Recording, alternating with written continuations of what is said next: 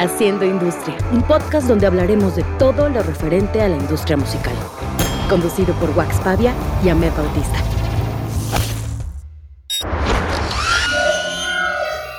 Nuestro invitado, Camilo Lara, músico, productor, exdirector general de EMI Music Latinoamérica, supervisor musical para cine, personaje en la película, Coco. Hola, ¿cómo están? Eh, buenas noches, buenos días, buenas tardes a toda la gente que nos está escuchando. Estamos aquí en Haciendo Industria.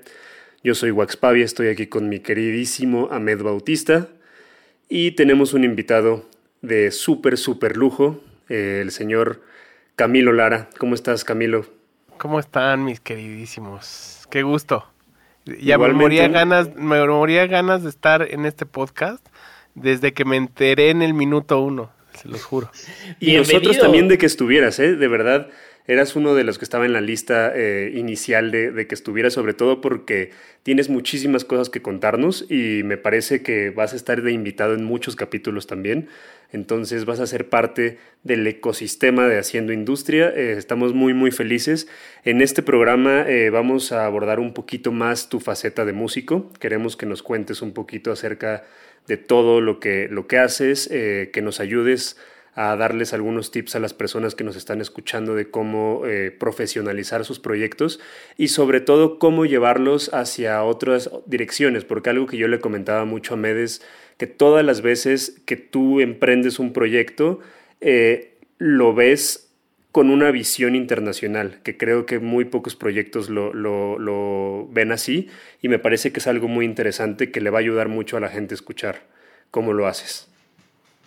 Que creo que un punto importante, un punto importante como introducción también es, la gente tal vez no muchos conocen a Camilo Lara, tal vez muchísimos también lo conocen, pero nosotros nos ha tocado verlo en muchísimas facetas, ¿no?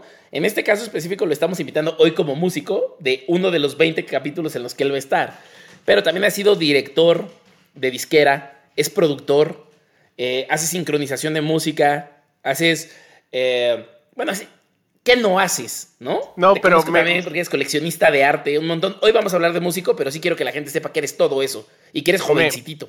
Me, me encanta, me encanta que hemos estado en la silla cada quien en distinto momento. O sea, eh, cada uno ha estado en distinta posición eh, en, y hemos jugado al juego de la silla muchas veces.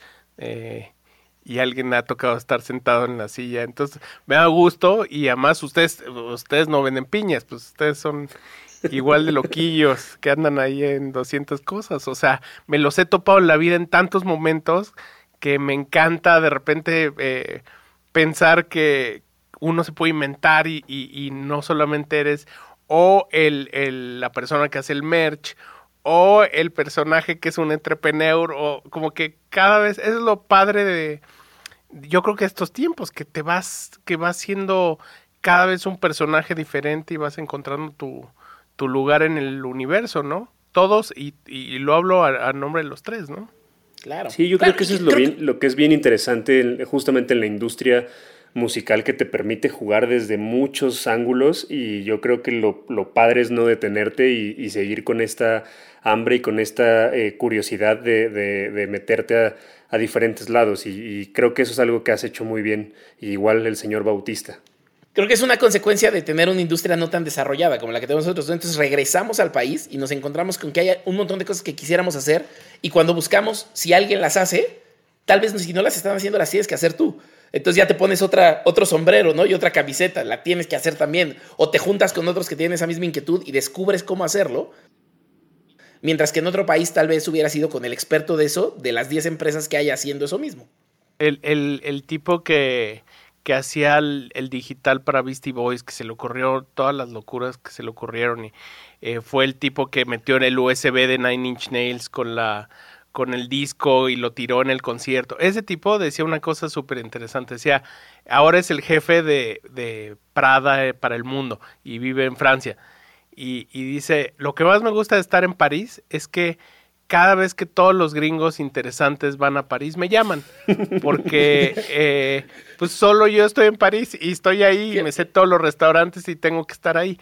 Creo que a pesar de que de repente puede ser un problema estar en México y decir, está bueno, no estamos en el ombligo del mundo y tal, que para nosotros sí lo es, pero en realidad para el mundo pues es un, es un, destino más. Creo que lo interesante es que estamos en México, ¿no? Y que al final empiezas a hacer una serie de conexiones en el mundo que terminas volviéndote el tipo que vive en México y uno te contacta a otro y vas haciendo eh, eso, ¿no? Para mí, el, el, el, estar en México y el, el vivir de... El, el, vivir la cultura mexicana para mí fue muy importante porque más allá, más allá de cualquier cosa, sí creo, soy un creyente de la denominación de origen, de que uno debe ser de un lugar eh, de, que que, tiene ciertos valores, consecuencia de dónde eres, de, de, la ciudad, de los ricos tamales oaxaqueños, de la ambulancia que pasa, de un montón de cosas que tenemos y que eso somos, o sea, no, no, lo puedes negar, no puedes negar la cruz de tu parroquia. Y que eso proyectas muy bien en, tu, en, tus, en todos los, los, proyectos que tienes musicales, o sea, el Instituto Mexicano del Sonido, Mex Risey, o sea, son proyectos que se sienten más mexicanos que la tuna, güey, y que, que, al final los, los percibes, o sea, el público internacional los percibe así y que te ha ayudado a, llevar, a llevarlos a, públicos que realmente eh, muchas, muchas personas ni siquiera se lo imaginarían. Pues un, un, poco, o sea, hay un escritor que se llama Najib Mahfouz, que era eh, egipcio, eh, fue premio Nobel de la, de Premio Nobel de Literatura y jamás salió del Cairo, del, de su barrio, eh, creo que jamás salió de su barrio el Cairo. Y creo que al final muchas de las cosas universales tienen cosas, eh, tienen que ser súper locales. O sea, yo creo que los buenos vinos, la buena comida, eh, todas las cosas que son realmente fantásticas en la vida, vienen de un entorno, de una de una cosa muy particular. No, no siento que las generalidades son cosas importantes hoy en día. O sea, siento que tienes que ser esa cosa particular que te haga diferente de cualquier finlandés o cualquier ecuatoriano, cualquier. Y eso es para mí el, el, lo más importante. O sea, yo crecí oyendo música mexicana, me gusta la música mexicana.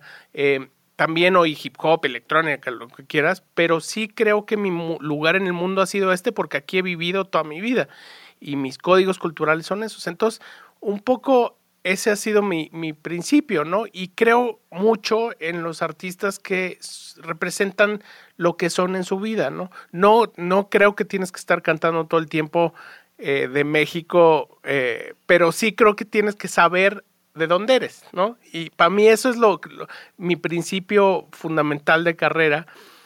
Y en base a eso creo que entre más particular eres, pues más universal puedes llegar a ser. Que yo creo que una cosa increíble que tienes es que eres un gran traductor. O sea, eres una persona que logra traducir ese México y presentárselo a un mundo contemporáneo. Y se lo enseñas en otros diálogos, ¿no? Tú tienes tus propios diálogos culturales y todo esto que aprendiste y que, y que absorbiste hasta sin saber que lo estabas aprendiendo conscientemente, pero después conscientemente logras estas mezclas que lo que hacen es decirle a una persona que te escucha en Londres, ah, ya entendí. Claro, no mames, es increíble en México, ¿no? Y le hablaste en otro idioma que tal vez alguien que canta mariachi, o alguien que canta ranchero, o alguien que es, o sea, la maldita vecindad, justamente, justamente es, una parte de México que, que, que no, no es tan común para el extranjero. O sea, creo que desde el, el, hecho de que ves la portada de tu sencillo y es como de rótulos de tortería, güey, o sea, cosas así como que, que, que te quedas como madres, o sea, este güey está, está haciendo algo eh, que está llevando un México hacia otras personas, un México que no es tan, tan visible quizás para, para muchas personas. Y no es justamente con música de mariachi, o sea, estás haciendo música electrónica y de repente haces cosas como Max Risey y creo que es algo bien interesante que cuando te metes más en, las tripas de esos proyectos, tienen un trasfondo bien, bien importante para la industria musical y que has hecho cosas bien interesantes eh, para llevar el nombre de México al mundo. Y muchísimas gracias por eso, Camilo. pues bueno, mis discos favoritos son eso, la verdad. Es que... O sea, si tú ves así el, el, de Café Tacuba o el, eh, el Circo de Maldita Vecindad, o sea, eh, el maldita vecindad estaba oyendo de Clash, y, pero también pues oía, le gustaba Tintán y el, el danzón y todas esas cosas. Igual Café Tacuba, pero no estaba oyendo de Clash, estaba oyendo a los Violent Femmes. eh, luego Norte, que estaba oyendo a Kraftwerk. O sea, siento que, que, un poco han sido las Polaroids de nuestros tiempos de eh, que han ido eh, mutando en, en, tratar de perseguir la modernidad a través de nuestra música. Pero sí creo que, que hay algo ahí, o sea, ese DNA, puta, a mí es lo que me mantiene vivo, como la encontrar quiénes somos a través de la música o, o de la literatura o de la, del cine y eso, para mí es el para mí es como la meta que debo, que, que, que toda, la, toda mi carrera he, seguido, ¿no? sea a través de un proyecto como Mexrice, que es más como un, eh, una cosa divertida, o, como el IMSS, que es eh, también una cosa eh, más electrónica, o no sé, como que, pero todos tienen un poco al final ese columna vertebral, ¿no? Que es que es perseguir tu DNA o, encontrarte a través de, la música. Me encanta. Yo te voy a preguntar algo, Camilo. Eh, dale, dale, Ahmed, perdón. ¿Cómo inicias? Eh, ¿Cuál es el momento donde dices, quiero meterme a la industria de la música y quiero meterme o como músico o como dentro de la industria? ¿Qué, ¿Cuál fue ese pivote que te llevó a...? Eh, pues era súper chavín, tenía yo creo como 14 años. Bueno, antes, ¿eh? O sea, ustedes no están para, para saberlo, pero en, en mi casa eh, era el centro de ensayo porque mi hermano Bon eh, tenía su grupo que se llama Bon y los enemigos del silencio y antes había tenido un grupo con Saúl de Caifanes.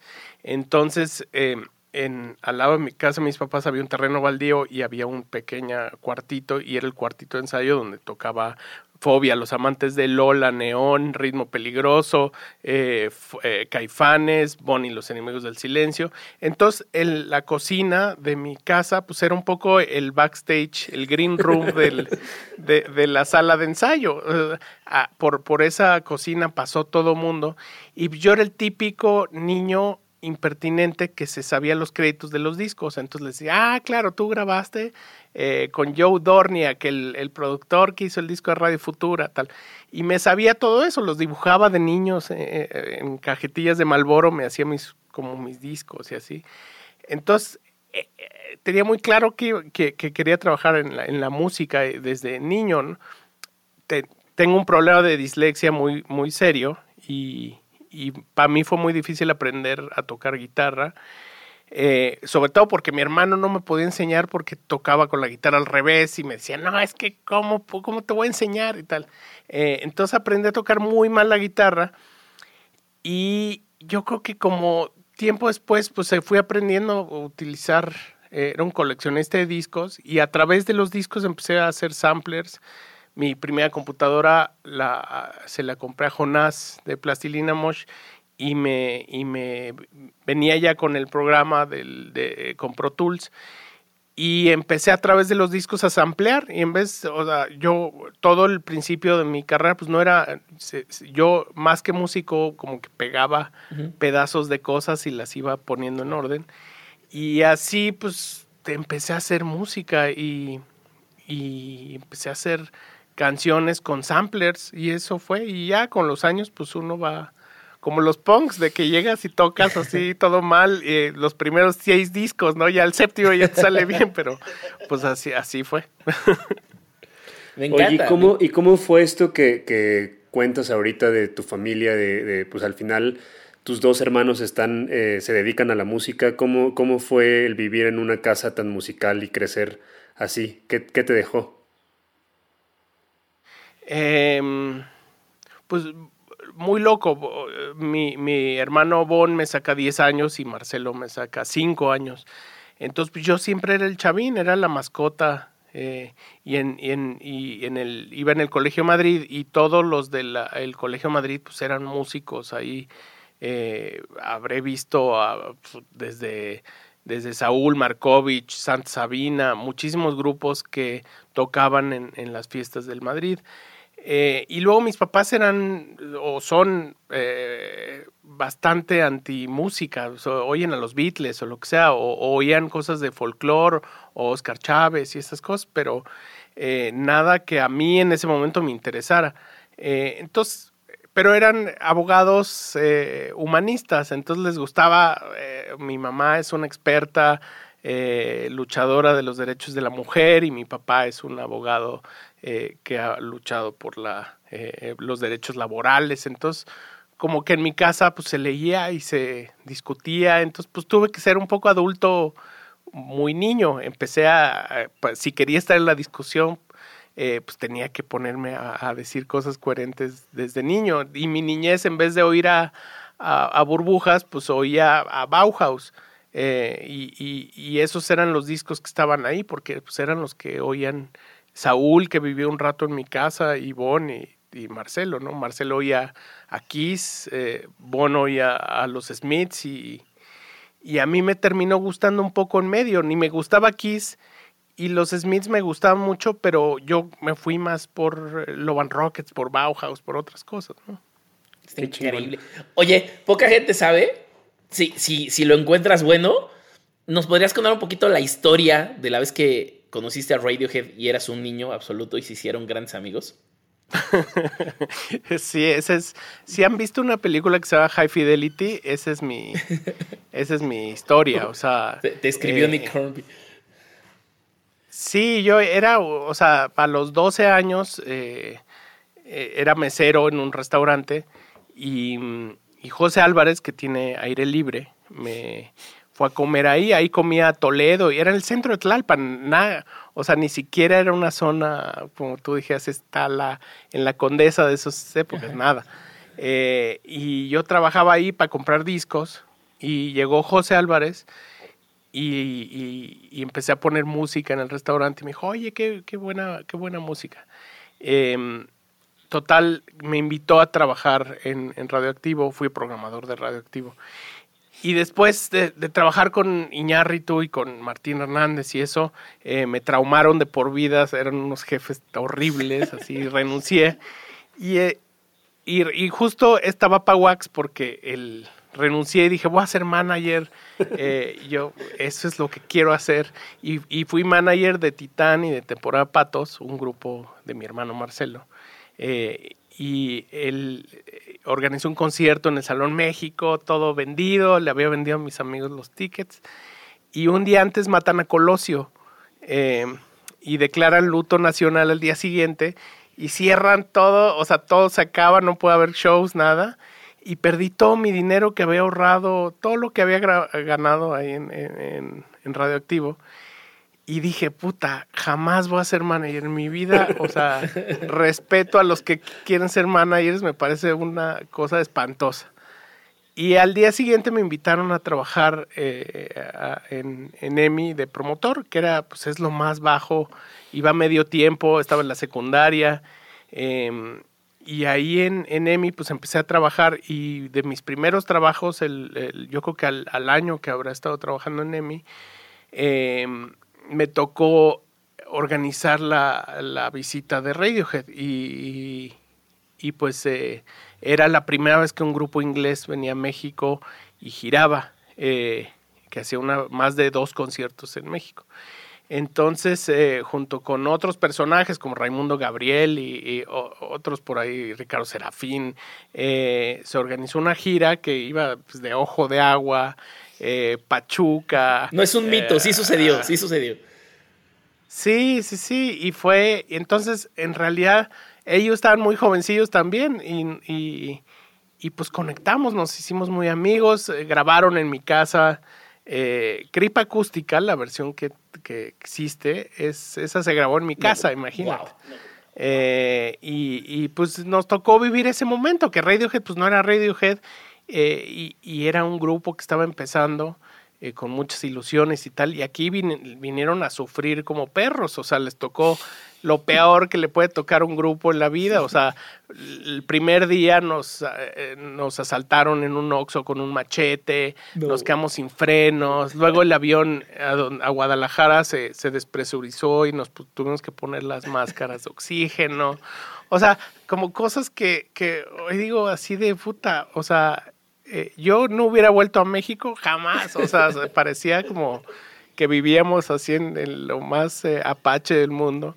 Y ya, pues nos volvimos muy amigos y, y, hemos con, eh, seguido en contacto y, y pues me ha tocado ver crecer a ese grupo, que era un grupo de, jóvenes, a, pues, a ser la banda más grande del mundo, ¿no? Qué chingón.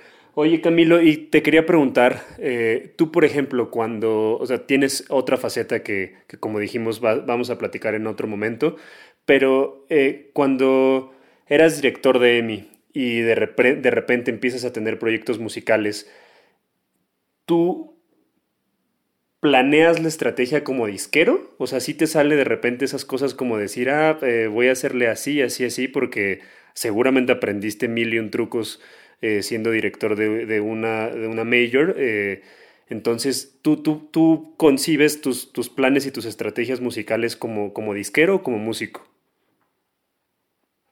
es buena, muy buena pregunta, Wax.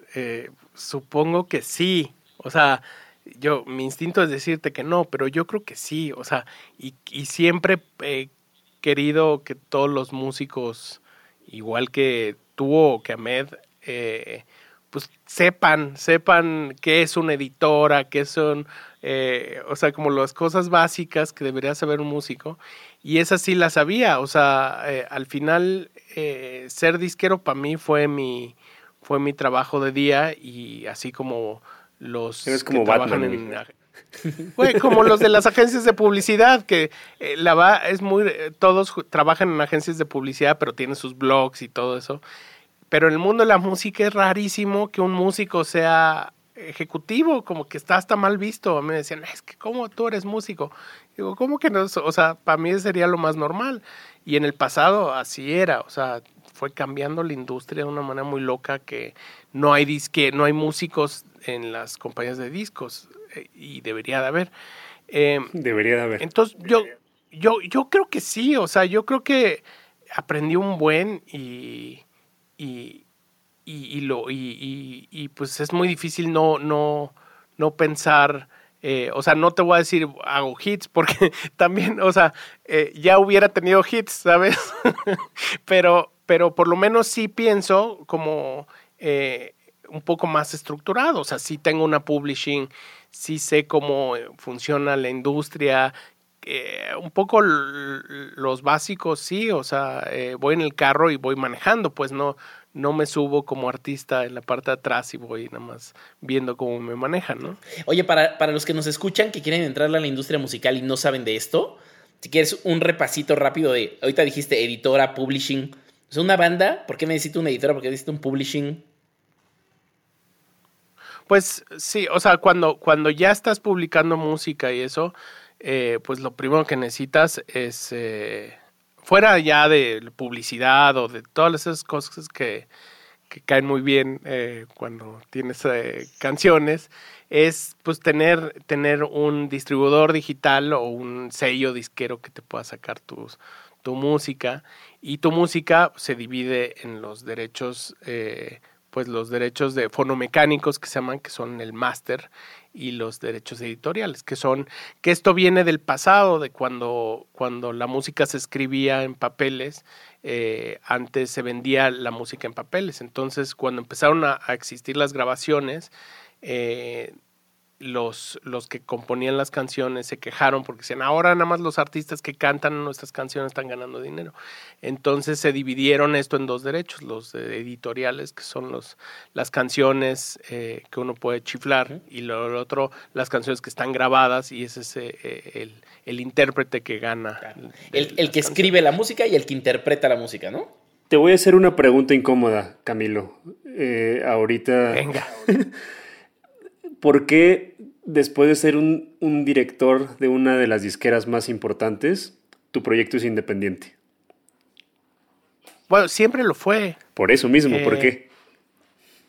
Eh, bueno, yo particularmente nunca quise buscar una compañía grande por, eh, por no tener un conflicto. O sea, para mí era eh, ni me lo ni, ni, ni, ni, lo pensé pues o sea siempre eh, pensé que eso debería ser una, una, cosa que no compitiera con mi trabajo de día y después cuando cuando cuando ya no fui director que hace un buen de años que no lo que no lo soy eh, encontré en la independencia pues mi lugar de vida o sea yo fíjate que es, es chistoso. Yo, yo empecé a trabajar en una mayor porque no había independientes. O sea, si no, bueno, de hecho traté, tuve un sello que se llamaba Suave eh, con Cuarón y con Jorge Vergara, eh, previo a Noislab. O sea, tiene años eh, y no había, no había sellos independientes en México. Tan no había sellos que fue un fracaso porque pues no, no, no había manera de independencia en México. Y después todo eso yo creo que Noislab lo tomó y, y tomó todos los todo lo que venía siendo suave. Em, entonces, un poco mi mundo ha estado ahí, ¿no? Eh, eh, siento que en la independencia, eh, pues está, bueno, no está el futuro, está el presente, ¿no? Que, para mí, le recomendarías? ¿qué, le recomendarías a las bandas, por ejemplo? ¿En qué momento porque es algo que, preguntan muchos, en qué momento se van a una mayor y en qué momento les sirve una mayor y en qué momento les sirve ser independiente. Desde tu punto de vista como músico, ¿qué consejo le podrías dar a, los proyectos que están empezando que no se deciden si firmar con una, con una disquera o hacerlo todo independientes? Eh, no sé, fíjate. O sea, la respuesta natural sería que cuando te vuelves famoso estés en una compañía grande, pero yo no creo eso, porque, o sea, hay muchos artistas como Adele que están en compañías independientes y son los artistas más grandes del mundo y les va muy bien siendo independientes. Yo más bien creo que como todo negocio que trabaja con cosas de, de personales, siempre hay que hacer equipo y hay que hacer equipo y, trabajar con la gente que, te entiende y que tú entiendas. Eh, de otra manera, eh, veo súper difícil que pueda eh, pues irle bien a tu proyecto. y si es en la, en la independencia, pues es en la independencia. Si es en una mayor, pues tal vez tu futuro puede ser una mayor, pero tienes que hacer un equipo con gente. O sea, las compañías no representan nada. Oye, y menos hoy en día, que las compañías son parte de... O sea, si tú veas quién tiene las acciones de las compañías, te vas de espaldas. O sea, las majors son dueñas de ellas mismas, de otras, de Spotify. Entonces, en realidad los dueños pues, son totalmente alejados de tu arte y de quién eres. Entonces, creo que eh, es un mundo hacer fraternidad con gente. Y, y es como toda cosa, son tratos de verse a los ojos con alguien. No, no, no entendería un negocio que no fuera así, la verdad. Tocaste un punto clave que me parece increíble, que es tienes que saber quién entiende tu proyecto y hacer equipo con ellos, ¿no? Nosotros nos conocimos cuando tú ibas empezando con el proyecto también. Digo, ya tenías muchos años tocando, pero empezabas a salir, a girar y todo esto, y fue cuando nos conocimos y te volviste el padrino de Mercadorama y siempre te lo voy a agradecer y siempre te lo voy a admirar. Eh, y a mí me tocaba ver cómo tocabas en todos los lugares, ¿no? O sea, en ningún momento fue un, bueno, yo trabajo en una disquera, ya quiero empezar en Lunario y de ahí crecer. Tocaste en todos los lugares que se había una oportunidad, tú ibas y tocabas. Y una cosa que yo siempre me he encontrado cuando platico del IMSS y de ti como Camilo, diciendo es el padrino de Mercadorama y es increíble y tal, tú me dices, pero ¿qué hace el IMSS? Ni toca, ¿no? Y mi respuesta es, no mames, es una de las bandas que más toca en el mundo. Lo que pasa es que tal vez tú no la ves tocar mucho en México, pero él entendió su proyecto, encontró a la gente que entendía su proyecto y hoy toca una locura, que es lo mismo que me pasa cuando platico de Joliet o de Anapura o de bandas así que, o sea, güey, el Panteón Rococó, ¿cuántos veranos pasó en Europa? Todos los años, ¿no? No, bueno. O sea, todos los baños, a todos los mingitorios de Europa que fui, decía, aquí estuvo el panteón y así le Misael ahí firmado. Exacto. Y entonces, justo el punto de hacia dónde quiero llevar la conversación es, creo que la gente muchas veces no ve que las bandas tienen que hacer su carrera también fuera del país y que allá es donde están construyendo y que incluso tú tienes bookers que viven en otros países y que te venden como un género que se vende en otros países, ¿no? ¿Eso surgió desde el principio y lo sabías desde el principio o lo fuiste descubriendo empezando la carrera? Es que eh, fue un poco raro porque el, disco ese que hice con, con, la computadora de Jonás eh, lo hice porque le hice un remix a un artista español eh, en un sello que se llama Love Monk y me dijeron, oye, pues fíjate que nos gusta mucho el remix, enséñanos qué canción estás haciendo. Entonces les, les mandé mi, lo que era mi primer disco y lo oyeron y me dijeron, puta, está horrible. Eh, ponte a trabajar y cuando tengas más canciones, pues nos las vuelves a enseñar y, y, pues ya vemos qué. Entonces empecé a trabajar en, en, las canciones y se me llenó la memoria del disco, de la computadora. Eh, y en esas eran como de esas cosas de un solo color de Apple. que no, como que no les podías meter discos duros ni nada, o sea, era una sí, como un monovolumen. Sí, eh, entonces, pues no, ya no pude hacer más música y me, me, esperé dos semanas y le cambié el orden a las, a las canciones y se los volví a mandar por CD. Lo oyeron y me dijeron, oh, es buenísimo, queremos sacar el disco. el mismo CD que eh, ellos ya habían recibido. Sí, sí, el mismito, en distinto orden. Eh, y me publicaron mi disco en España y el, y el primer, eh, el primer lugar donde salió fue en, en, España, mi disco México Mágico. Luego de España, eh, Tomás Cookman de Nacional me oyó el disco porque, no sé, se lo habré pasado o se lo pasó a alguien y, me, y lo sacó en Estados Unidos. Entonces salió allá, luego eh, eh, salió en España, luego en Estados Unidos y luego aquí eh, mi Hangus lo agarró y dijo, ah, pues yo quiero sacar el disco aquí. Y así fue, entonces, pero fue un año después o año y medio.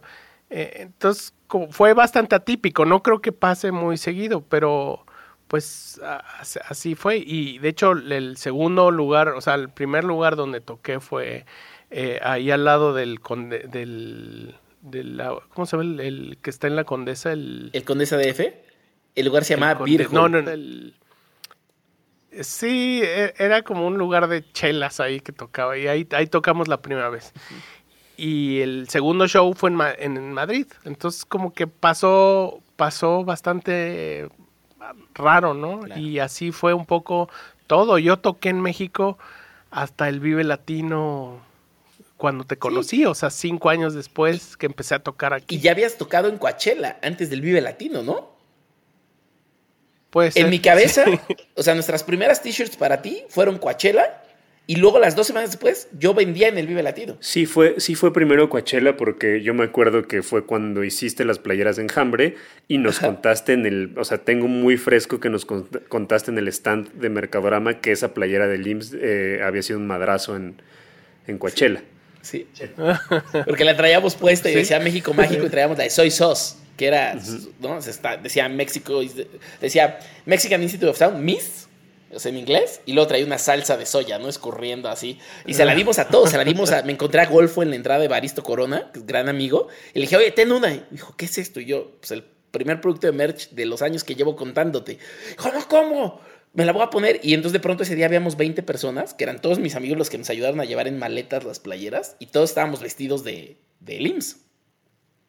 Bueno, y además lo que era muy loco, ah, bueno, y es todavía, pero, eh, o sea, cuando giras te llevas tu maleta de merch. Entonces yo, yo me llevaba mis maletas de merch. Eh, así como, como pacas. Claro. y, y, me ponía a, venderlas en los conciertos.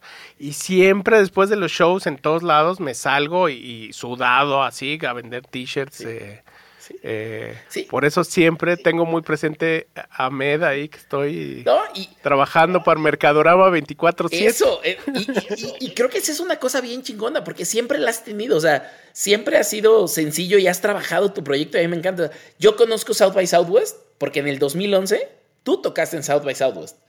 Entonces nosotros viajamos en camión 24 horas a entender que era South by, ¿no? Y llegando allá, pues ya estábamos con Adán y con Carla Morrison y con otros proyectos que traíamos su merch, pero íbamos por ti. Y por ti llegamos y no teníamos badge y descubrimos lo que era, pues entrar a veces con una pulsera. ¿Cuánto La novateada del South by Southwest. ¿Cómo? La novateada del South by Southwest. La novateada. Pero, por ejemplo, de ahí me traje a Fantogram a tocar en Caradura. Yo me metí ilegal por un backstage y hablé con ellos después de que tocaron para un show de Dickies, ¿no? Entonces, ¿Sabes por qué? porque eres ese dude del DF, lo, lo que te decía.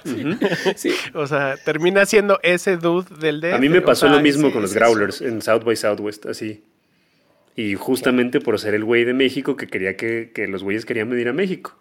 Claro, claro. Muy bien. Yo te, voy a preguntar otra cosa, Camilo. Eh, en el podcast queremos hablar al chilazo como, como es la industria musical eh, en realidad. Eh, en México pasa mucho, y, yo lo he visto con tu proyecto, que, obviamente eh, hay mucho malinchismo, el hate está todo lo que da, y justamente lo que dice Ame, de pinche IMSS nunca toca, que chingados, y realmente eres uno de los proyectos que a lo mejor el público mexicano por este mismo malinchismo no, no percibe con, con tanto éxito, aunque lo tengas. Eh, ¿Cómo lidias con este tipo de cosas? ¿Te valen madre o te afectan o cómo, cómo, cómo vas como esquivando este tipo de comentarios? Sobre todo porque he visto que en redes, eh, sobre todo últimamente eh, en los últimos meses, las bandas se lo toman demasiado personal. Entonces, ¿qué consejo les puedes dar y cómo lidias tú con esto?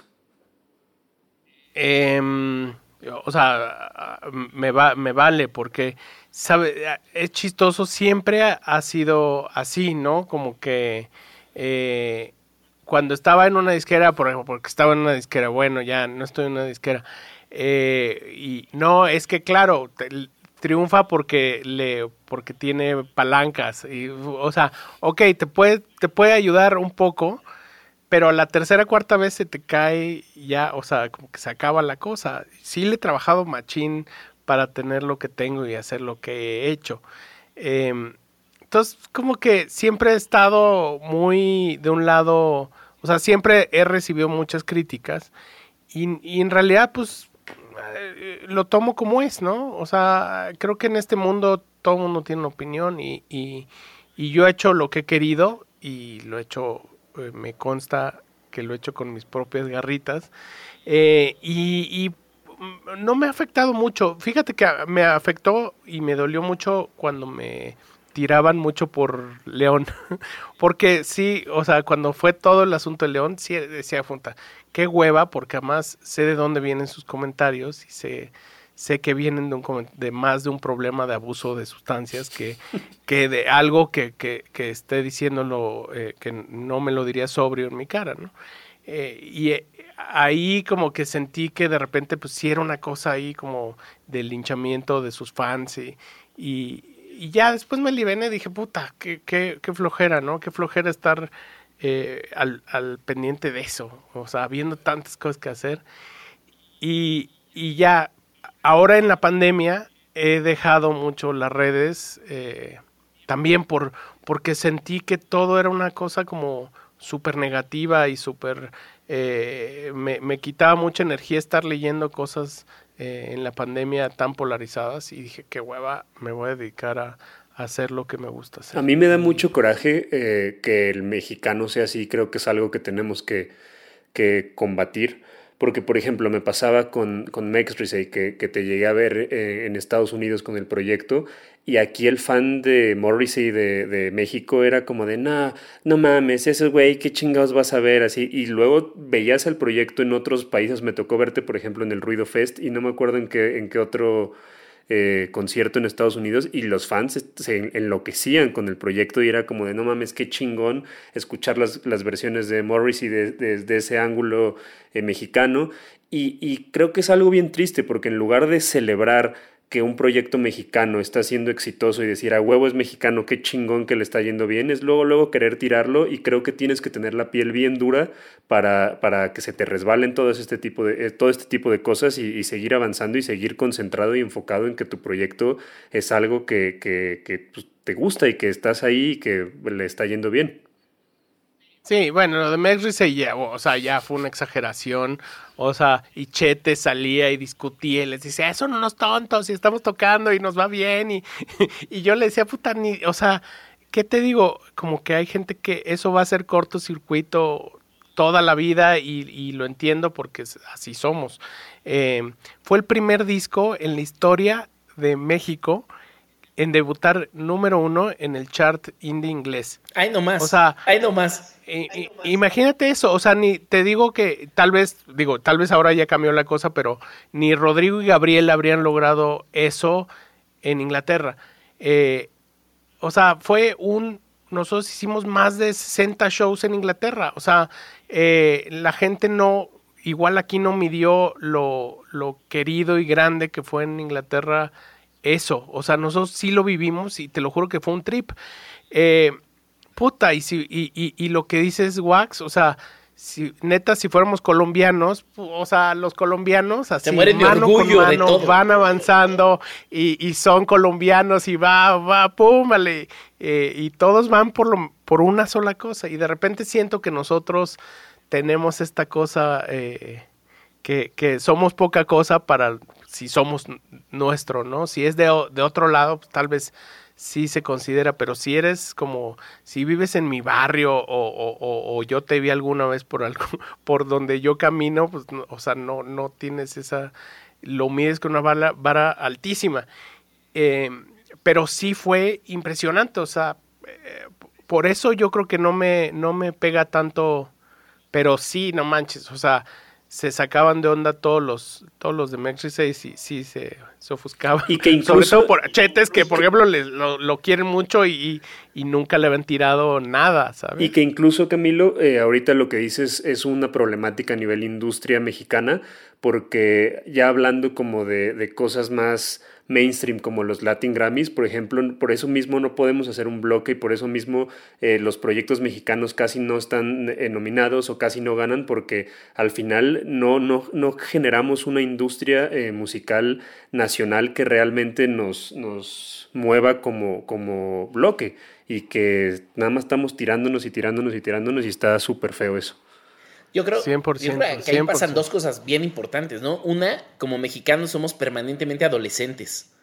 Somos el tipo de persona donde si no te gusta lo que a mí me gusta, entonces tú eres un pendejo, porque yo tengo la verdad de la vida, ¿no? O sea, si a mí me gusta el rock, el reggaetón es mi antítesis.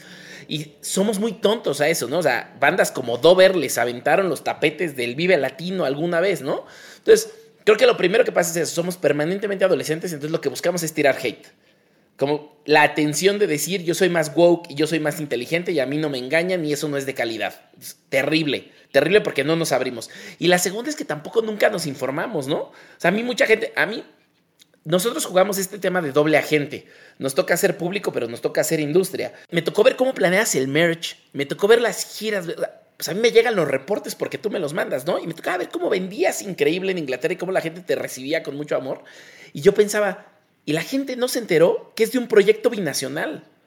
Es de un proyecto donde Inglaterra te pidió a ti hacer cosas que mezclaran México con Inglaterra.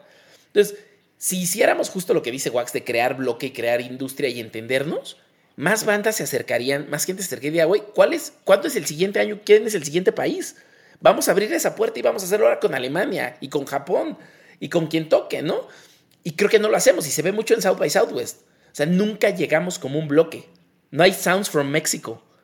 Los, todos los, los showcases que hay se pelean al talento, wey, no se ponen de acuerdo mame, para llevarse No te vayas lejos, güey. Yo, yo con la FIM, con la, la, Feria Internacional de la Música que se hace en Guadalajara año con año, yo les... les y, no, y no es una cosa de ellos, eh, aclaro, pero año con año hablo con Igor y con Sergio Arbeláez y le digo, cabrón, a ver, es la Feria Internacional de la Música que se desarrolla en México y el único país que no tiene un Sounds from Mexico es México. El anfitrión. O sea, el anfitrión. O sea, ¿en qué pinche cabeza cabe que estamos haciendo un, una feria musical donde está el gobierno gastando en traer promotores, gastando en todo, y hay eh, un showcase de Colombia, un showcase de Chile, un showcase de Perú y el de México? Chingón. Es Bien, que gracias. sí, o sea, no, y tiene que ver con, con una cosa de totalmente de, de pensamiento de, de, Estado. O sea, tú ves la economía naranja de Colombia, cómo apoyan a los colombianos en haciendo eh, cosas culturales, ves a los canadienses con incentivos eh, para sus labels, ves a los ingleses y a los suecos que exportan más de lo que consumen en sus propios países. O sea, realmente a través de la cultura cambian eh, el, el, el, sentir del mundo para ellos. Claro, hacen marca eh, país y hacen marca ciudad. Y, y, y, pero lo que está grueso, o sea, y además piénsenlo, porque a, a pesar de todo eso, o sea, imagínate qué tan eh, emocionante es la cultura mexicana y tan poderosa que a pesar de que no tengamos y no hayamos tenido jamás un, una sola de esas eh, iniciativas, eh, es poderosísimo la cultura mexicana fuera de México. Bueno, y dentro, ¿no? Pero, pero fuera me refiero a que tenemos artistas de primera línea, artistas plásticos. O sea, yo creo que tenemos de la mayor camada histórica de, artistas conceptuales que han salido en México, de cineastas, de músicos. o sea, es poderosísimo. Es poderosísimo. Imagínate, imagínate si, si, si de verdad tuviéramos un mínimo apoyo. pero eso es un poco el reflejo de esta cosa de eh, de ningunear, ¿no? Como de, de, de, que eso, eso no es relevante en la economía. La, economía es el petróleo, la economía es eh, como, coño, eh, en muchos países el entretenimiento es fundamental. O sea, ejemplo número uno, Los Ángeles vive del cine, punto. Sí, sí. hay, hay Producto Interno Bruto que se mide con música y cultura, ¿no? O sea, Inglaterra tiene el British Music Embassy que de lo que se trata es festival de música que exista, ellos van a hacer una preselección y van a invertir porque saben que eso regresa como dinero que se vuelve Producto Interno Bruto de la economía del país. Pues justo eso es lo que tenemos que hacer en este podcast y hacer que ya no sea solo una utopía y hacer industria musical en México. Eh, pasando a otros temas, Camilo, eh, me gustaría que nos contaras un poquito también como la faceta de productor que, tienes, que has estado involucrado en, proyectos como desde Los Ángeles Azules hasta O'Kills hace unas semanas. Eh, has, producido música para películas, nomás ahí Coco de Pixar. Y, creo que, o sea, con Coco produjiste y compusiste, ¿cierto? Sí. Entonces. Y además sale en la película. Y además sale en la película. Saliste en la película, cabrón. No, además salgo flaco. o sea, ahí nomás. Entonces, preguntarte un poquito. Remixes, pero preguntarte un poquito también cómo es esa faceta eh, desde de, músico y también que le abras eh, la mente a, los músicos de que no solo eh, pueden vivir de su proyecto y de tocar sino, sino, sino que también hay muchas cosas que explorar como músico que, que de, la, de, las cuales puedes crear industria y puedes generar un negocio para, para tu proyecto de vida. Totalmente, totalmente de acuerdo. O sea, un poco volviendo a lo que decía al principio, sí, creo que lo más importante es encontrar tu DNA. O sea, quién eres, por qué lo haces, cuál es tu misión de vida, a qué le tiras cuando haces música. Y creo que si encuentras eso, puedes desdoblarlo en, producir, en encontrar, en hacer música, películas y eso. Eh, y pues eres un, o sea, yo creo que es un mundo en que lo que más vale son los sabores. Y si encuentras tu sabor, pues lo puedes aplicar a otras cosas, ¿no? Eh, para mí eso fue súper importante entenderlo, ¿no? Que a través de, pensando que el, el, el, IMSS es mi muestrario y, con eso puedo decir, mira, eh, con esto puedo hacer esto. Eh, y entender que la música pues eh, cada vez va más ligada al cine, a los videojuegos y, y, pues eso, o sea, gran parte de mi tiempo lo dedico produciendo, o sea, ese eh, creo que trabajo más como, como productor que como IMSS, ¿no? ¿Y cómo fue eso de, llegar a, una productora como Pixar, por ejemplo, que, que realmente ahí sí no es como de las palancas y de, o sea, hay, para Pixar eres bueno o eres malo. ¿Por qué? Porque les estás haciendo la música de su película, de una de, los, de las producciones más importantes que, que tenían en el año. Entonces, ahí va más allá de quién seas y de lo que hayas hecho, es o sea, confiaron en ti al 100%. ¿Y cómo lograste eso? ¿Cómo llegaste ahí? El, cuando una vez en, Facebook me, llega un mensaje y me dice, hola, soy Lee. Eh, tal vez no me creas, pero soy el director de Toy Story y de Monster Inc. Eh, y, y, quiero que vengas a una junta Pixar porque me gusta mucho tu música. Entonces, eh, como que pensé, o sea, lo primero que pensé era, ah, claro, pues es una broma.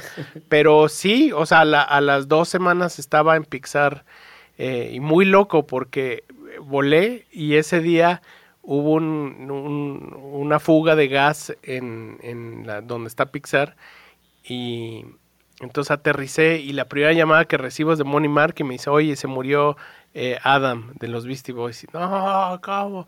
Y la segunda llamada es, oye, eh, pues se canceló la junta porque se hubo un liqueo de gas y, están evacuando toda la zona. puta. Dije, no, pues ya. Y, y ya no regresé. O sea, tres meses después agendamos la junta y dije, puta, yo ya pensé que ya nos iba a hacer. Y cuando, cuando llegué con Lee, le pregunté, oye, ¿cómo, ¿cómo llegaste a mí? Me dice, ah, es que googleé eh, música mexicana moderna y me salió un grupo, eh, que no te voy a decir cuál, luego les cuento cuál, en, número uno, le puso play y dijo, está horrible. Pero yo estaba bajito, era como el 2 o el 3. Entonces oyó mi música y le gustó un buen. Y empezó a escribir el guion con mi música. Entonces todo Coco, el, todo el inicio, el, la, la primera vez que, que, hicieron toda la lectura, todo, todo estaba eh, con la cama de canciones mías. Qué cabrón. Entonces lo, lo oyó en repeat todo el tiempo mientras lo escribió y, de hecho muchas cosas que, que, estaban en la primera etapa se fueron reemplazando con, con, música nueva, pero pues sí, estuve ahí desde el principio y me tocó estar desde que era la primera lectura. Eh, años, estuve cinco años trabajando en eso. Me encanta. Oye, ¿estás, estás lleno de fun facts increíbles. Me quiero echar uno que muy poca gente sabe, pero que a mí me da mucho orgullo. Más que hacia Mercadorama, hacia ti. Y son de esas cosas que, la gente tal vez no dimensiona, ¿no? Como, como no dimensionan que tocaste primero en Coachella que en Vive Latino. Dos playeras tuyas estuvieron en Hot Topic. Dos playeras del Mexican Institute of Sound en Hot Topic por años vendiéndose. Y muy poca gente sabe eso, porque no vivimos en Estados Unidos y no entramos a Hot Topic a comprar playeras. Pero yo creo que no hay banda mexicana que haya logrado eso. De verdad. Hot Topic es una de, las tiendas más importantes, yo creo que de t-shirts y de artículos coleccionables de merch en, Estados Unidos, para los que no sepan. están en los centros comerciales, tienen como 60 o 70 tiendas, digo, no sé ahorita, post pandemia, ¿no? Pero en su época, si querías comprar una playera de Deftones o de Jack Skellington, Nightmare Before Christmas o así, tenías que ir a un Hot Topic. Y querías una playera de Britney o de lo que fuera el fenómeno del momento y tenías que ir ahí. Y en las grandes estaban dos, que era la del micrófono, se ha hecho un arma de moda y yo digo, baila, tú dices dance. Sí, sí, sí. Aplausos a eso, qué cabrón. Bien. Oye, Camilo, pues. Eh, yo, sobre lo que dijo, permíteme un momentito, ah, sobre lo que dijo de, de, de, O sea, te escogen para que seas productor y de pronto descubres que, que te invitan y te dicen, oye, vente a hacer tu música y, vente a trabajar con nosotros y, y lo haces por muchísimos años. Hoy, contándolo en reversa, suena increíble y suena fácil un poco, pero por ejemplo, todas las nuevas generaciones todas estas cosas que, a ti te han pasado ya funcionan en otro formato. O sea, yo me pongo a pensar en las nuevas bandas, ¿en qué circuito de lugares van a tocar? Tú tocaste el Beer Hall y tocaste el Pasagüero y tocaste, o sea, tocaste todo lo que se tenía que tocar en su momento en México y luego viajaste por el mundo. En tu momento tenías que sonar en radio, ¿no? Porque radio era el objetivo para sonar porque de ahí te masificabas un poco y luego pertenecía a plataformas, ¿no? Fue como una segunda etapa. Hoy si una banda nueva no está en plataformas de agregadores de streaming digital, pues no vive, no existe. ¿Qué le recomendarías a las bandas nuevas hoy? ¿A dónde le tienen que tirar para ser descubiertos? O sea, te voy, a, te, voy a decir una cosa que va a revelar mi, edad de grupo. pero yo nunca soné en la radio, o sea, todo era MySpace. Cierto, cierto. o sea, me siento más cercano a, Juanson. Sí, sí, y a Porter.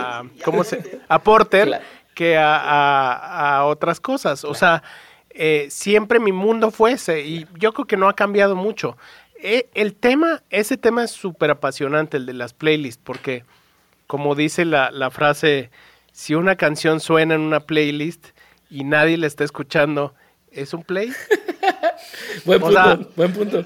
Las playlists, las playlists son engañabobos, porque en realidad no sabes si la gente lo está oyendo así, concentradísima con sus audífonos, o si está en un restaurante comiendo y está sonando, o si le dejó play y se quedó dormido y estuvo sonando toda la noche. O sea, el éxito no, no creo que sea, es una métrica, pero no, no creo que, que, el triunfo como el, eh, eh, como el fin último, el engagement con, con tus fans puede ser a través de una playlist. O sea, no ahorita, no, tal vez en unos años cuando, cuando sean más refinadas o cuando tengan o, con cosas muy particulares como rap caviar o cosas así que son clava, clavadérrimas, pero pues esto siento que la gente se, se son espejitos que dice, ah, estoy en seis playlists y ya, ya la hice, ya, o sea, y, me están oyendo en, Singapur y puedo ir a tocar a Singapur. Pues no, la verdad es que quién sabe si en las playlists te oyen. Yo, yo Tal vez los videojuegos y la sincronización. Yo, yo contestando un poquito tu respuesta, Med, creo que vienen eh, viene una época muy difícil para los proyectos nuevos, me parece, por, por el tema de, la inseguridad que vivimos en el país, que están cerrando los venues, etcétera, etcétera. Eh, pero yo creo que de estos momentos difíciles es donde, donde salen las cosas más interesantes. Entonces yo confío que van a buscar una salida y van a buscar la manera de, de, generar estos, estos shows y van a generar diferentes cosas y espero que estemos ahí también para, para apoyarlos y para estar impulsando todos estos proyectos nuevos que me parece que pues, es el futuro de, de la música. Claro. Yo también creo que los tiempos difíciles generan obras perfectas y, y, que es dentro de la crisis donde encontramos las creaciones más bonitas.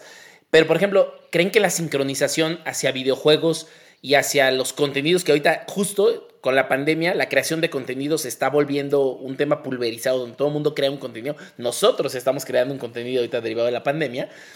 ¿Creemos que la sincronización va a ser un segundo camino? Donde las bandas puedan decir, pongo mi música aquí, a ver si alguien la descubre y la mete a un videojuego.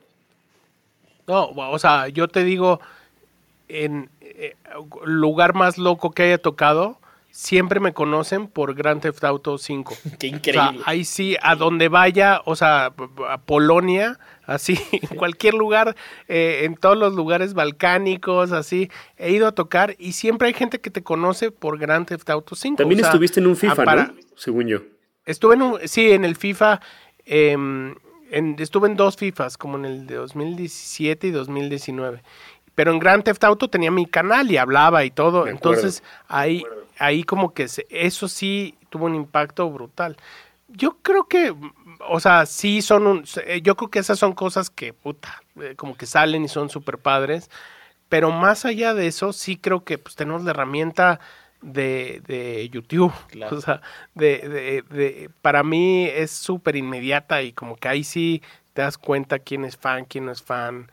Eh, por, yo, yo por eso tomo con mucha reserva los playlists porque siento que son, son modos de consumir, eh, son paquetes de, de cosas, ¿no? Es como una canasta que te, que te tocan varias cosas y no necesariamente tienes que ser fan ni te tiene que gustar tanto, ¿no? pero si hay ciertos canales que tocan fibras de fan, o sea, Twitter es una cosa de fan, Instagram es una cosa de fan y ahí está el engagement, o sea, ahí es donde te tienes que ponerte a chambear y, y, trabajar con la gente que le gusta tu música. Sí, que luego las playlists o, el, nuevo modo de consumo también es muy engañoso, porque de pronto ves videos así con 400 mil o un millón de views y te metes a su, su Instagram y tienen eh, 7 mil seguidores y cero engagement y nadie le, le, da like a las fotos, nadie comenta, entonces ahí te das cuenta también que, que pues ahora sí que como dijiste, yo no lo voy a decir engañabobos, yo voy a decir engañapendejos, pero eh, sí está bien, bien complicada y tienes que estar muy atento y, ver realmente lo que, lo que importa en esta época de la industria musical. Y creo que a la vez me da esperanza, ¿no? O sea, que una cosa alguien te la quiera eh, presentar o exponer o sobreexponer en un montón de playlists y todo, y, y, te metas y veas que no está logrando un engagement y no está logrando cosas, pues al menos dice que la gente sí está escogiendo, ¿no? Y que usó esa, esa canción para irse al baño como un comercial en los ochentas en la televisión. Entonces, también me gusta que dentro del long tail la más esté escogiendo. Sí, y, volviendo a, la pregunta de, Wax, si, si, si, hay que pensar la música con, con malicia, o sea, con, con pensar como disquero, eh, yo creo que al final, al final, al final, hay que hacer música porque uno le gusta hacer música. O sea, eh, tampoco, los disqueros son tan malos, Camilo. Tampoco digas malicia.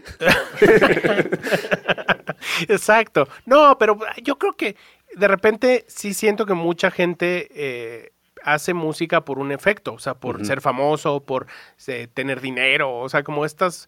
y creo que los músicos, los que realmente les va bien, lo hacen porque les gusta hacer música y, y, porque siempre van reinventándose, haciendo cosas. O sea, los artistas emocionantes de verdad son esos y nunca a decir, ah, yo empecé a hacer música para ser famoso. O sea, eh, ese es, te lo juro que esa es la primera cosa. Uno hace música porque lo tiene que hacer, por un motivo de vida, porque es lo que, lo que te pide tu cuerpo. Eh, ya lo demás, puta, lo demás son muchas cosas que si me preguntas hoy en día cómo hacerlo, puta, o sea, es imposible, o sea, es suerte, es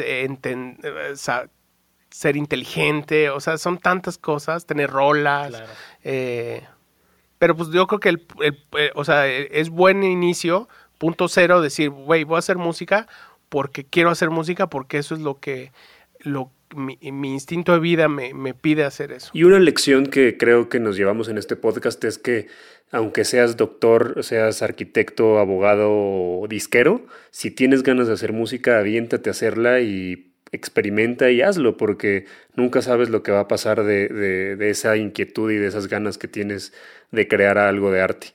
Eh, para terminar eh, este podcast, Camilo, tenemos una sección que el señor le hace honor al señor Ahmed Bautista que se llama Dos Cositas en la cual... Eh, Punto número uno. Queremos, queremos que eh, recomendarle a los proyectos y a las personas que se están dedicando a la industria dos cositas referentes al programa. En esta ocasión me gustaría que les recomendaras dos cositas para aventarse a hacer música y para llevar a cabo su proyecto.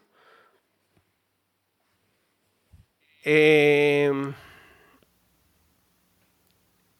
yo creo que en, en términos les voy a recomendar lo mejor que les puedo recomendar para mí en la vida. Eh, busquen, está online o si no, comprenlas físico, pero es más complejo, las estrategias oblicuas de Brian Eno, eh, que son una serie de tarjetas, son eh, como 200 tarjetas para romper procesos creativos. Entonces, tú estás trabajando durante muchas horas en un estudio, y de repente llega un momento que ya no sabes qué hacer. La estrategia oblicua lo que hace es de repente la sacas y te dice, borra todo lo que has hecho en los últimos 10 minutos. Y te obliga a hacer cosas que jamás harías eh, como en tu proceso creativo eh, y, te, y, te, y te rompe ahí el, el, esquema.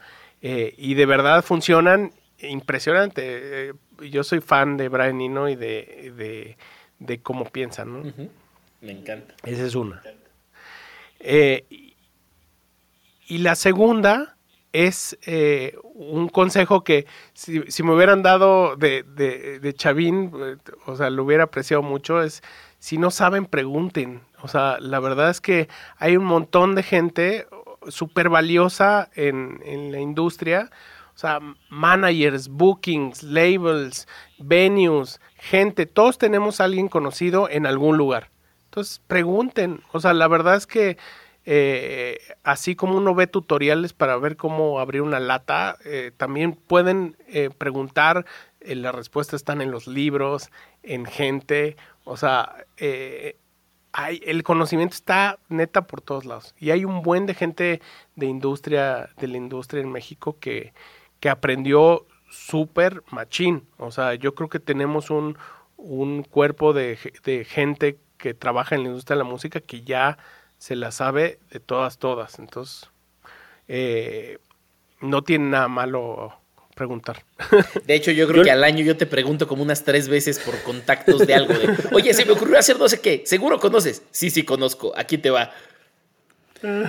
Yo las dos cosas que les voy a recomendar a todos, la primera es hagan equipo, hagan bloque en, en su localidad. O sea, no, yo creo que tienen que empezar haciendo eh, industria en su, nicho y, en, lo, en, lo, que los rodea.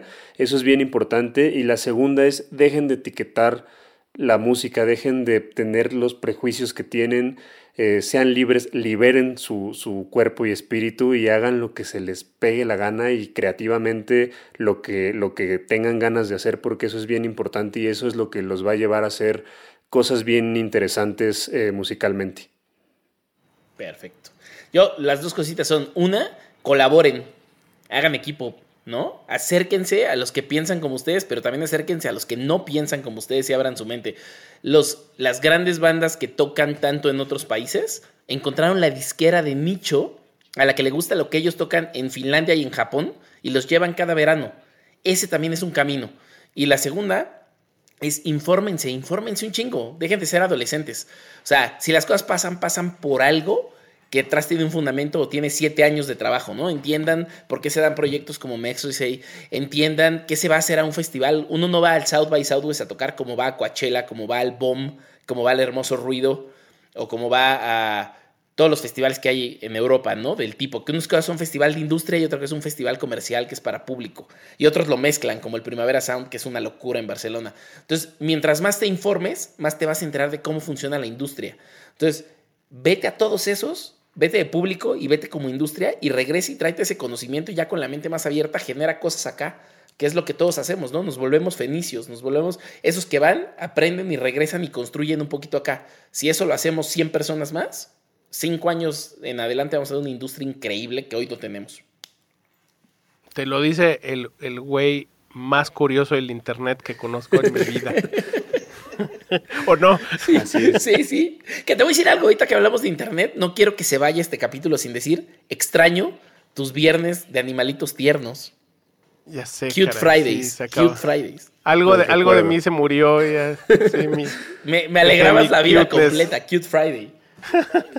Oigan, pues muchísimas gracias, muchas gracias Camilo. Espero que, sea la, primera de muchas que nos acompañes aquí en Haciendo Industria. Eh, no sé si tengas algo más que decir. Eh, eh, compártenos tus redes sociales, por favor, también. No, pues gracias. son Camilo Lara en Instagram, en Twitter y en Facebook es Mexican Institute of Sound. Perfecto, pues muchísimas gracias a todos los que nos están escuchando. Compartan el podcast, por favor. Ya tenemos canal de YouTube, suscríbanse al canal de YouTube, compártanlo en todos lados en los que quieran que la gente eh, nos escuche. Y también quiero agradecer a Luis, a Benito, a Miguelito y a Gina por ayudarnos a hacer este podcast más bonito y profesional. Los queremos mucho. y a Podi y a Playmo por la imagen que nos trae locos. A Podi y a Playmo pásenla bien todos y sean muy felices, por favor, no tiren tanto hate. Los queremos. Gracias por hacer industria. Los queremos. Si quieres conocer más de las personas que hacen industria musical, no olvides suscribirte y ayúdanos compartiendo este podcast para hacer una comunidad más grande.